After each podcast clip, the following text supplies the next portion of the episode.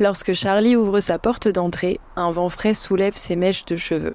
Elle ne se souvient pas de la dernière fois qu'il a neigé autant et aussi bas à 1000 mètres. Cela donne d'ailleurs pas mal de fil à retordre aux stations de montagne de la région, situées certes plus haut, mais qui ont été surprises, comme tout le monde. Charlie s'étire pour but. La semaine a été chargée, avec pas mal de problèmes non résolus à la station de montagne Valençonnette pour laquelle elle travaille en tant que chargée de préservation de la ressource en eau. Elle se rend au café de son village et s'installe en terrasse pour profiter du soleil. Elle ferme les yeux et laisse les rayons réchauffer son visage. Elle reconnaît les pas de son ami qui s'approche sur la terrasse en bois. Salut Léo, comment ça va? Très bien et toi? Pas trop dur la semaine? M'en parle pas. La montagne est remplie de touristes, c'est l'enfer à gérer. Je ne comprends pas que la station d'hiver bonheur continue à communiquer sur la neige. Ouais, c'est pas si surprenant. Ils ont les dernières remontées mécaniques de la région. Faut bien qu'ils en profitent. Oui, mais c'est fou qu'il y ait autant de monde malgré le prix du forfait. Ils l'ont multiplié par quoi? Deux Trois? Vu la baisse de la fréquentation et l'augmentation des coûts de l'énergie? Léo secoue la tête, l'air dépassé. Bon, du coup, je te sers quoi? Un chocolat chaud, s'il te plaît. D'accord. Par contre, je te préviens, le lait ne vient pas d'ici. Comment ça? C'est pas le lait de Gigi? Non, son troupeau a pris un sacré coup cet été. Il a perdu les trois quarts de ses bêtes, il arrive au bout du bout de ses stocks de lait. J'espère que ça va aller pour Gigi. Son téléphone sonne. Tiens, pourquoi Isidore m'appelle? À l'autre bout du fil, la voix de son collègue de travail lui semble paniquée. Allô Charlie, ça va? Dis-moi que t'es dispo, on a une énorme urgence. Qu'est-ce qui se passe? Tout le village de la Haute se retrouve sans eau.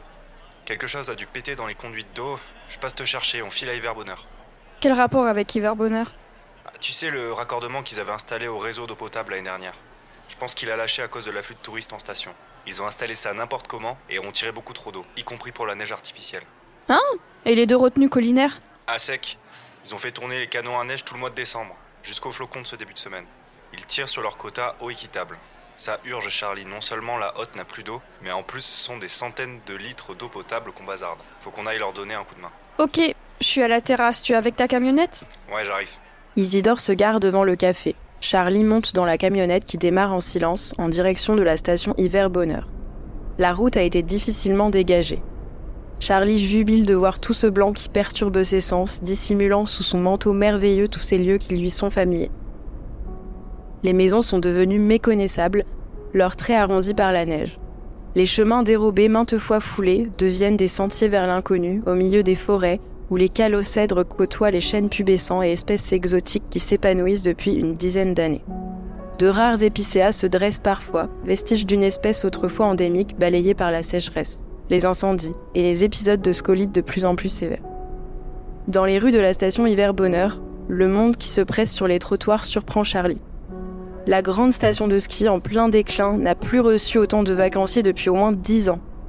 Au fond d'elle-même, même si Charlie est heureuse pour quelques-uns de ses amis qui tiennent un commerce, elle ne peut que ressentir une forme d'amertume. Le modèle est à bout de souffle. Il aurait tout à fait été possible de le repenser 20 ans en arrière en s'inspirant de la démarche de la station Valençonnette qui s'est très bien adaptée à la fin de la neige en repensant totalement son modèle économique dans les années 2020. Mais en faisant le choix de tout miser sur le ski et la neige de culture, Hiver Bonheur s'est condamné. Ce n'est pas un hiver exceptionnel qui la remettrait sur pied. La camionnette s'extirpe de la station et met le cap vers la terrible fuite d'eau.